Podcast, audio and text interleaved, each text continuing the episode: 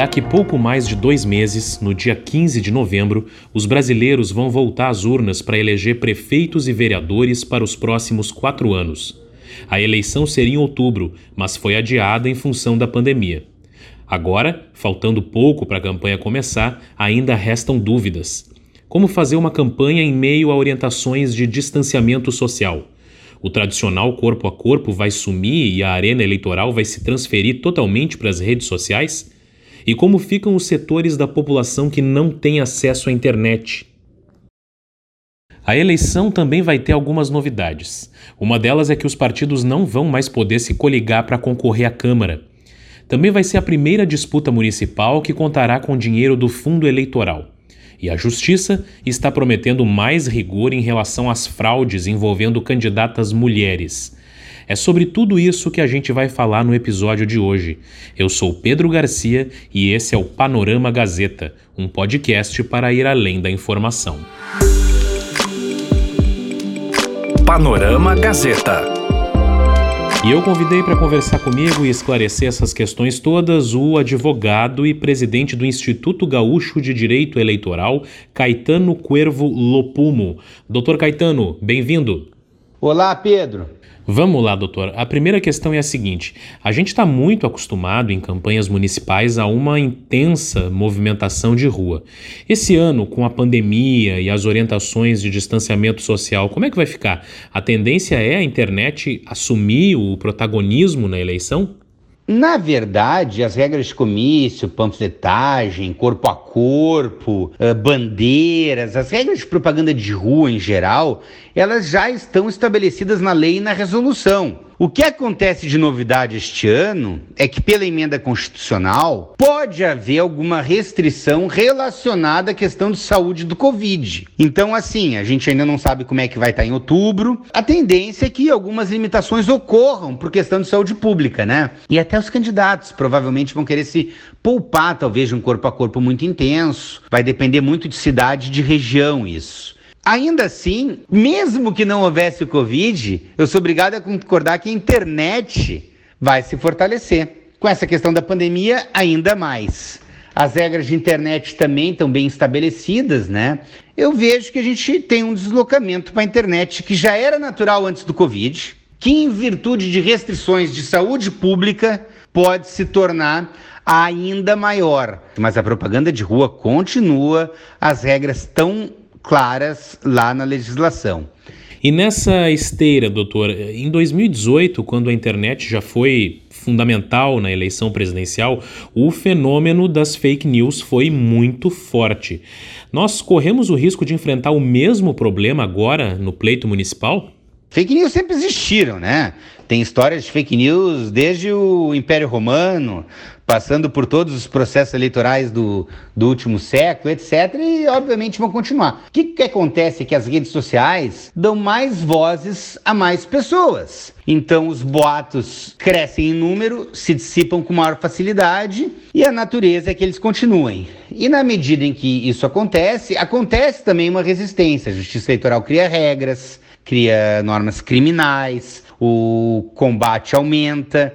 Então, o que, que eu vou te dizer, Pedro, é que certamente vão continuar existindo, assim como sempre existiram, e o que eu espero é que as autoridades públicas, os candidatos, a gente consiga combater elas da forma mais efetiva possível.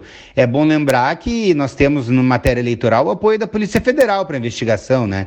Que é altamente qualificada, inclusive nessa questão de internet e de busca de, da origem das fake news. Ela vai se repetir. A questão é se nós vamos ter capacidade de combatê-la.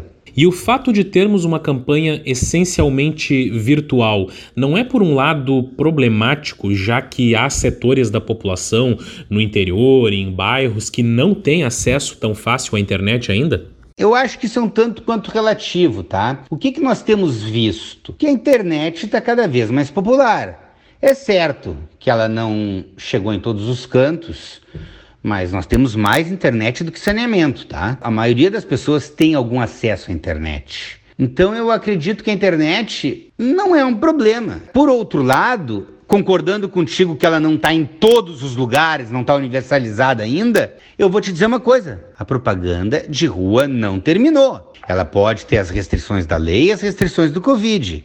Mas eu continuo podendo fazer panfletagem para o corpo a corpo, largar meu santinho, com os cuidados, obviamente, carro de som nas carreatas e passeatas, botar sair com bandeira na rua, isso continua existindo, tá? Então assim, ó, crescimento da internet não elimina a propaganda de rua. Onde não chegou a internet, vai chegar a propaganda de rua nos seus modelos tradicionais.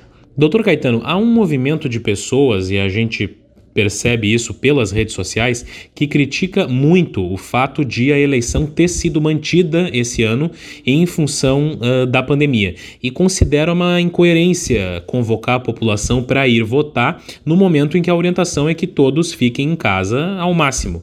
Por que o senhor acha que é importante que o pleito ocorra dentro de 2020 e como o senhor avalia o risco de um crescimento nas abstenções esse ano? Uma pergunta dessas a gente tem que encarar da seguinte forma: qual seria a consequência de adiar a eleição em um ou até dois anos, como foi proposto? A consequência é ter a recuperação, o pós-Covid, o momento mais importante que a gente vai ter agora, que vai ser recuperar nossa economia, nossas relações sociais, tudo isso, sendo comandado por um gestor que não foi escolhido para isso. Nós demos um mandato de quatro anos para as pessoas, nós não podemos banalizar. Em 16, quando nós votamos, nós demos uma carta, uma procuração para que os gestores falassem nosso nome por quatro anos. Não foi para cinco nem para seis. A gente não pode banalizar o valor do voto e o caráter temporário do voto é um dos valores mais importantes de uma república é que as pessoas entram e saem. Elas têm data para entrar e data para sair. Excepcionalmente saem antes, se a lei, por algum motivo, impeachment, uma cassação, etc. Mas a regra é do respeito ao mandato. Então eu acho que democraticamente o risco é muito grande do adiamento. As restrições, elas não vão impedir a eleição. Elas vão nos trazer cuidados especiais tá? Sem dúvida nenhuma. Mas elas não impedem um processo eleitoral. Então eu vejo que podem crescer as abstenções. Não esqueça que a maioria dos países tem voto livre.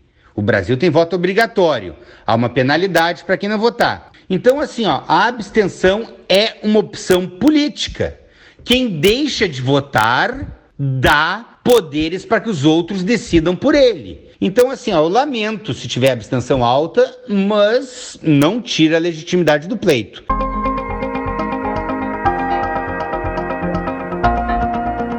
A campanha começa oficialmente no dia 26 de setembro, a partir de quando passa a ser permitida a propaganda eleitoral.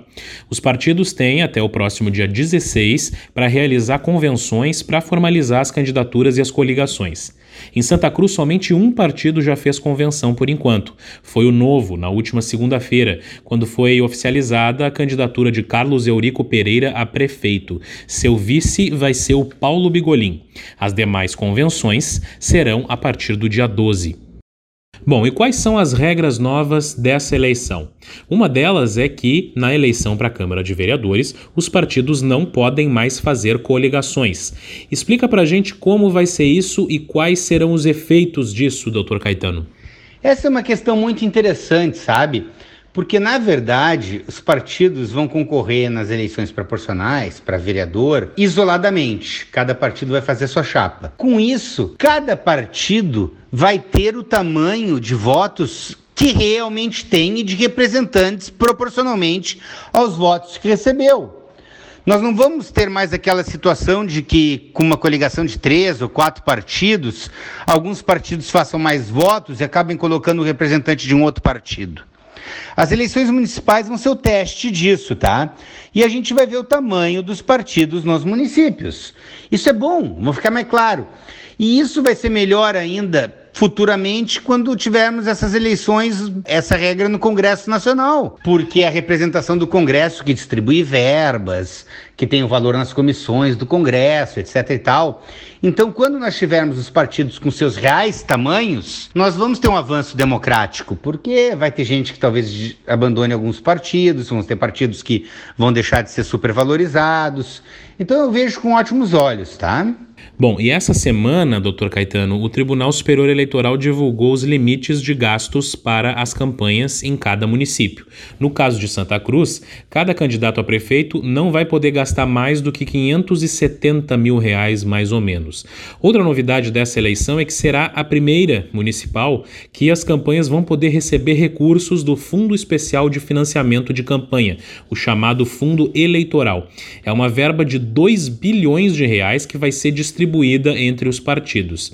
Agora, doutor, há alguma garantia de que esse dinheiro público vai chegar igualmente a todos os municípios e todos os candidatos ou não? Essa é uma outra novidade em eleição municipal. Nós tivemos o fundo eleitoral nas eleições de 18, né? Mas nas municipais é a primeira vez. Realmente, quem dá as regras do fundo é o nacional. Uh, então o Nacional explica e escolhe suas prioridades. Não serão todos que terão acesso. Cada partido vai criar suas regras. Então vamos imaginar desde o PSL que vai receber quase, quase 200 milhões, 199 milhões e é o maior fundo, até os fundos pequenos, porque uma parte do fundo é dividida igualmente entre todos os partidos. O que, que vai acontecer? Tem bastante dinheiro, mas não é dinheiro infinito. Então, se alguém quiser, por exemplo, vamos pegar esse exemplo do PCL, quiser privilegiar uma candidatura em São Paulo, ora, eles vão gastar 20, 30 milhões desse fundo lá. Agora, podem ter municípios que vão privilegiar candidaturas no interior. Alguns vão privilegiar candidaturas onde podem vencer, outros em algum lugar estratégico, outros vão querer criar novas lideranças. E cada partido vai fazer a sua regra interna e vai dividir o recurso conforme seus interesses e conveniências. Interesses políticos, lícitos, isso é natural. Uh, então, assim, ó, o, o acesso não é igual entre todos, depende dos das decisões que vão ser tomadas internamente nos partidos e essa decisão é tomada pelos órgãos nacionais. Para terminar, doutor Caetano, outra questão que volta à tona esse ano é a da participação feminina nas eleições. A cota de 30% das candidaturas já existe há mais tempo, mas é comum nos municípios ouvir falar de mulheres que apenas dão o nome para os partidos fecharem as cotas e na prática nem fazem campanha. Tanto que em 2016 a gente teve em Santa Cruz casos de candidatas à Câmara com votações baixíssimas, menos de 10 votos. O que, que vai ser diferente? Diferente esse ano em relação a essa questão da participação das mulheres na, no pleito? Na verdade, a legislação foi se alterando, a jurisprudência foi se alterando, porque nós temos uma baixíssima representatividade de mulheres no Congresso. É, é, é até vergonhoso do ponto de vista democrático, né? Então, o que, que acontece? Nós temos uma norma mínima de participação feminina.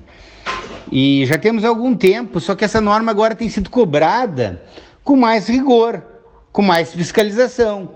E os tribunais têm entendido que a fraude em uma candidatura feminina significa a cassação de todo o DRAP. O DRAP é o documento de registro de todo partido. Então, se um partido fraudar, colocar uma mulher para atingir essa cota e ficar aprovada a fraude, caça-se a chapa inteira. Então, essas consequências, essa é uma consequência nova, levaram os partidos e o Ministério Público a aumentarem seu controle. Então, ela existe há tempo, realmente, mas o que é novo é a consequência. E essa consequência faz ou fez com que os partidos trabalhassem melhor esse assunto e o Ministério Público ficasse de olho, a Justiça Eleitoral ficasse de olho, e com isso nós esperamos que já nas eleições municipais nós tenhamos uma melhor representação das mulheres nos parlamentos e que isso depois em 2022 se espelhe também no nosso Congresso Nacional, né, para acabar com essa situação vergonhosa que nós temos hoje. Tá certo. Doutor Caetano Lopumo, muito obrigado pela conversa que foi bastante esclarecedora. Volte sempre, viu? Um abraço. Agradeço mais uma vez a oportunidade da Gazeta, estou sempre à disposição, é sempre um privilégio aí. Um grande abraço e uma ótima eleição para todos nós. Panorama Gazeta. E assim a gente encerra mais um episódio do Panorama Gazeta, podcast da Gazeta Grupo de Comunicações. Produção e apresentação: Pedro Garcia. E a edição é de Rafael Silveira. Continue com a gente, até a próxima sexta-feira.